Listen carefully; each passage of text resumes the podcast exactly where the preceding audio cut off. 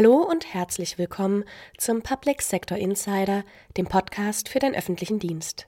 Mein Name ist Marlin Jakobson und heute haben wir uns mit der medizinischen und Notfallversorgung in Deutschland aus drei verschiedenen Perspektiven beschäftigt. Wie sichert man die flächendeckende Versorgung mit Hausärzten? Woran misst man medizinische Versorgung und können wir die Lücken im Katastrophenschutz überhaupt noch füllen?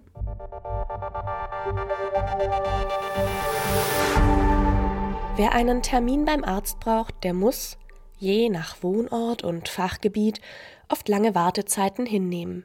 Und in den nächsten Jahren wird sich daran voraussichtlich nichts ändern, denn gerade in ländlichen Gebieten schließen mehr Praxen als neue eröffnet werden. Wie kann dieses Problem behoben und die ärztliche Versorgung flächendeckend sichergestellt werden? Darüber spricht mein Kollege Sven Rudolph mit Johannes Rothmund, seit 2020 Bürgermeister der Gemeinde Eichenzell. Herr Rothmund, Eichenzell hat 2022 unter anderem mit der Planung eines medizinischen Versorgungszentrums begonnen. Können Sie uns sagen, wieso Sie dieses Projekt ins Leben gerufen haben? Ja, in Eichenzell war es im Januar so, dass wir im Januar den Haushalt verabschiedet haben und dort ein äh, doch ähm, erklecklicher Haushaltstitel dafür vorgesehen war, ähm, für Ärzteansiedlung mehr zu tun, unter anderem auch als Ultima Ratio ein medizinisches Versorgungszentrum zu planen. Äh, Hintergrund ist, dass wir in der Gemeinde Eichenzell, ist ja eine ländliche Kommune in der Nähe von Fulda, 11.000 Einwohner, 11 Ortsteile, ähm, wir äh, schon seit geraumer Zeit natürlich feststellen, dass Ärzte sich immer ungerner ähm, auf dem Lande niederlassen und natürlich jetzt einige der Ärzte, die wir noch haben, in einem Alter sind, dass wir in den nächsten Jahren, Monaten äh, damit rechnen können, dass die ihre Praxen aufgeben. Und das war der Hintergrund. Äh, zudem war zum damaligen Zeitpunkt ähm, unser, unser Landkreis ähm, zulassungsgesperrter Bereich. Das heißt, bei der Kassenärztlichen Vereinigung waren gar keine Zulassungen mehr verfügbar für Neuniederlassungen, weil sich natürlich in den letzten ja, zwei Jahrzehnten die Ärzte lieber im städtischen Umfeld, also in Fulda oder direkt in den Randgemeinden, niedergelassen haben als ähm, auf dem Land. Und ähm, das war so die Motivation, ähm, obwohl wir eigentlich ja nicht zuständig sind, zu sagen, okay, wir machen das zu unserer Aufgabe dass wir ähm, ja, Tätigkeiten entfalten, die am Ende dazu führen sollen, dass Ärzte sich hier niederlassen. Konnten Sie denn seit Beginn des Projektes schon erste Erfolge oder generell Fortschritte in der Ansiedlung neuer Ärzte in Eichenzell verzeichnen? Und wie sind Sie dabei vorgegangen? Also wir haben natürlich im, äh, also wie gesagt, im Januar den Haushalt beschlossen ähm, und haben in, im Nachgang uns natürlich mit den hier an, angesiedelten Ärzten unterhalten, welche Optionen sie sehen ähm, und haben das sehr eng begleitet. Die Herausforderung bei einer größeren Einheit wie einem medizinischen Versorgungszentrum ist halt auch, wenn Sie dort ähm, drei oder vier Zulassungen oder gar mehr bündeln wollen, dann haben die Ärzte natürlich auch den Anspruch, dass sie mit drei oder vier Ärzten parallel dort behandeln können. Das heißt, sie brauchen geeignete Räumlichkeiten. Und das ist was, da können die Kommunen, da können wir uns schon mit einschalten. Und das haben wir auch getan, weil wir aktuell solche Räume im Prinzip in der Gemeinde nicht verfügbar haben oder nicht zur Verfügung haben ähm, und haben dort Kontakte hergestellt mit Investoren, ähm, denen wir mit der Bauleitplanung behilflich sind und eben Ärzten, ähm, damit es dann dort äh, mittelfristig äh, zu einer Ansiedlung kommen kann, wo auch mehrere Ärzte in einer Praxis sich zusammentun, was natürlich im Interesse der Ärzte liegt, die heute ja nicht mehr das Beispiel ähm, verfolgen, wie das mein Vater zum Beispiel noch gemacht hat, der war klassischer Landarzt, dass sie in einer Einzelpraxis tätig sind, äh, sondern eben versuchen, die Arbeitszeiten schon auch im Blick zu behalten. Und wenn man dann zu dritt oder zu viert ist, kann man sich dann dort gut abwechseln und kann trotzdem eine gute Versorgung der Patienten äh, herstellen. Und natürlich ist auch die Verwaltung äh, dann deutlich einfacher und effizienter, wenn man in einer größeren Einheit zusammenarbeitet. Das kann ich auch alles nachvollziehen. Aber man muss eben dann die Voraussetzungen schaffen, damit es zu so einer Ansiedlung ähm, auch kommen kann. Gibt es denn irgendwelche Förderungen, zum Beispiel vom Land, auf die Sie zurückgreifen können, die bei der Schaffung dieser Räumlichkeiten helfen? Ja, also wie gesagt, die Räumlichkeiten werden jetzt nach unseren aktuellen Planungen von privaten Investoren geschaffen ähm, und es gibt im Moment sehr gute ähm, Fördermöglichkeiten ähm, vom Land aus dem Hessischen Sozialministerium. Äh, die Kassenärztliche Vereinigung hat de facto nur Förderungen für unterversorgte Gebiete, dazu gehören wir nicht. Und wir als Kommune unterstützen dann, ähm, wo es noch möglich und notwendig ist, äh, um eben Ärzte hier anzusiedeln. Das wir, entscheiden wir aber in jedem, in jedem Einzelfall, weil man auch immer gucken muss, wie sehen die anderen Fördertöpfe aus, welche Co-Förderungen sind noch möglich.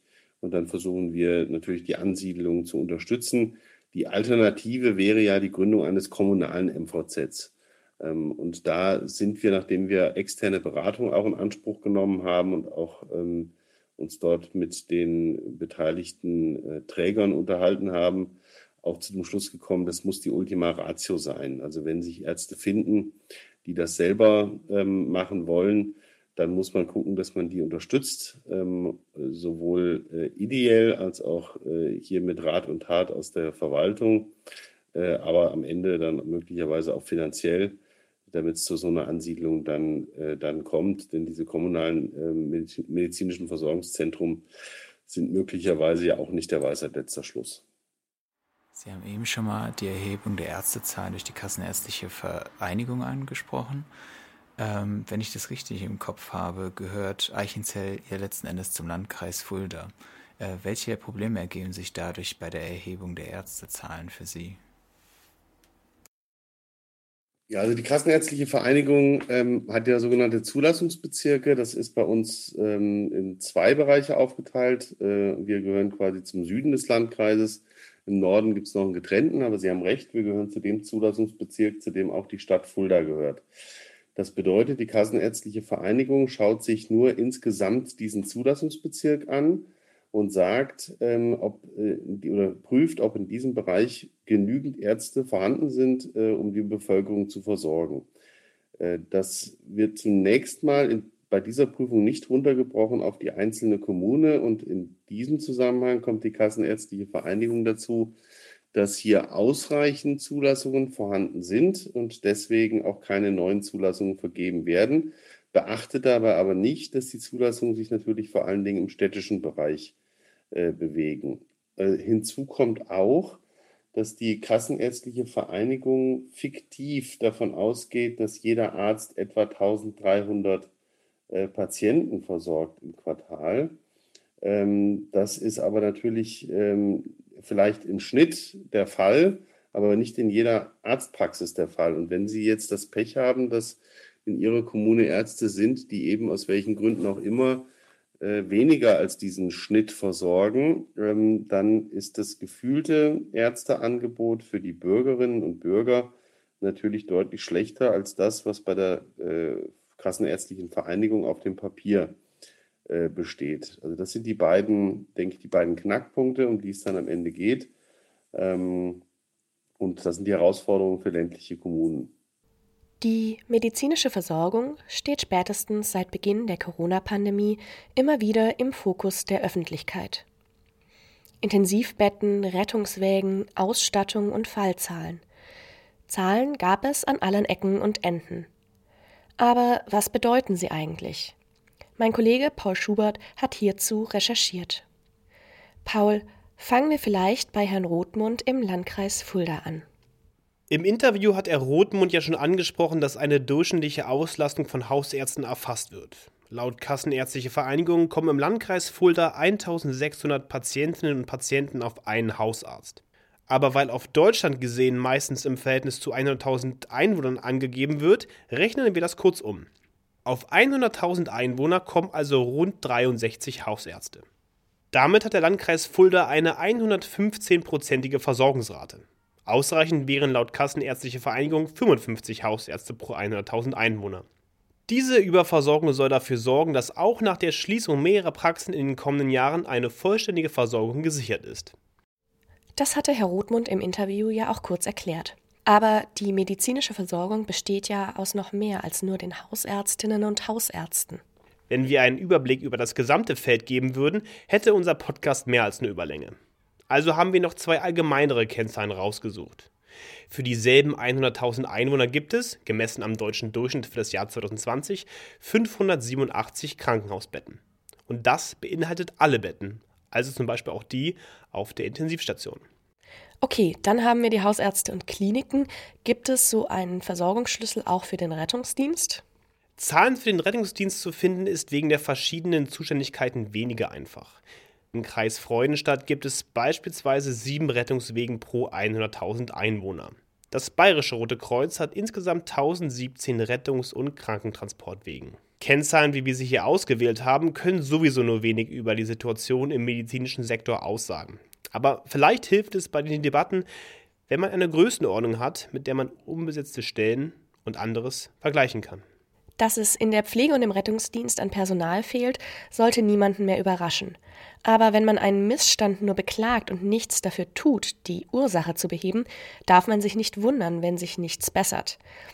Mehr Geld, mehr Personal und mehr Wertschätzung für Einsatzkräfte? Dafür könnte es schon fast zu spät sein. Unser Experte für den Bevölkerungs- und Katastrophenschutz, Bennett Clavon, kommentiert dies. Sprecherin ist Tanja Clement.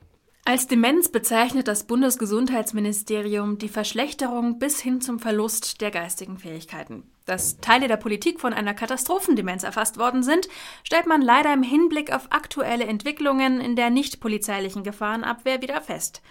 Der Begriff Katastrophendemenz, den der ehemalige THW-Präsident Albrecht Brömme geprägt hat, meint, dass nach Unglücken zu schnell zu viel vergessen wird und zu wenige Konsequenzen gezogen werden. Dass diese Sorge berechtigt ist, zeigt das Grußwort auf dem BBK-Kongress Forschung für den Bevölkerungsschutz Anfang Januar von Dr. Julia Höllner, der stellvertretenden grünen Fraktionsvorsitzenden im nordrhein-westfälischen Landtag. Zwar sei das Window of Opportunity so offen wie nie, was Zusagen zur Stärkung des Katastrophenschutzes angeht, doch diese Zusagen seien spätestens in den Haushaltsverhandlungen passé. Anstatt substanziell die Mittel aufzustocken, um den Katastrophen, die da kommen, zu begegnen, bleiben die Mittel auf gleichbleibendem Niveau wie die Jahre zuvor. Egal ob nun Bund oder Länder. Zu fern erscheinen die Ereignisse der A-Katastrophe, bei der über 180 Menschen ihr Leben verloren. Zu fern erscheint die Corona-Pandemie, welche die Welt über zwei Jahre lang beherrschte. Zu fern erscheinen die Waldbrände, die im Sommer große Waldflächen in Aschelandschaften verwandelt haben. Zu fern erscheinen die Hilferufe aus dem Rettungsdienst, die auf die Arbeitslast aufmerksam machen. Man sagt zwar, Geld alleine macht nicht glücklich, aber es ermöglicht zumindest Veränderung. Neben der Beschaffung oder Gewinnung von neuem Personal braucht es Geld, um die vielen Ideen, die es in der nichtpolizeilichen Gefahrenabwehr schon gibt, in die Fläche zu bringen. Der genannte Kongress hat dies wieder eindrücklich gezeigt. Ob nun das Konzept des Gemeindenotfallsanitäters, ein Netzwerk aus Robotik-Taskforces oder Telenotärzte, die Ansätze sind da. Nur anpacken muss man sie und nicht das nächste Mal wieder von den Ereignissen überrascht werden. Das Fenster der Möglichkeiten ist offen. Nur durchsteigen muss man noch selbst. Das war's für heute. Vielen Dank fürs Zuhören. Neues aus dem Public Sector gibt es nächste Woche wieder. Bis dahin, machen Sie's gut. Thank you.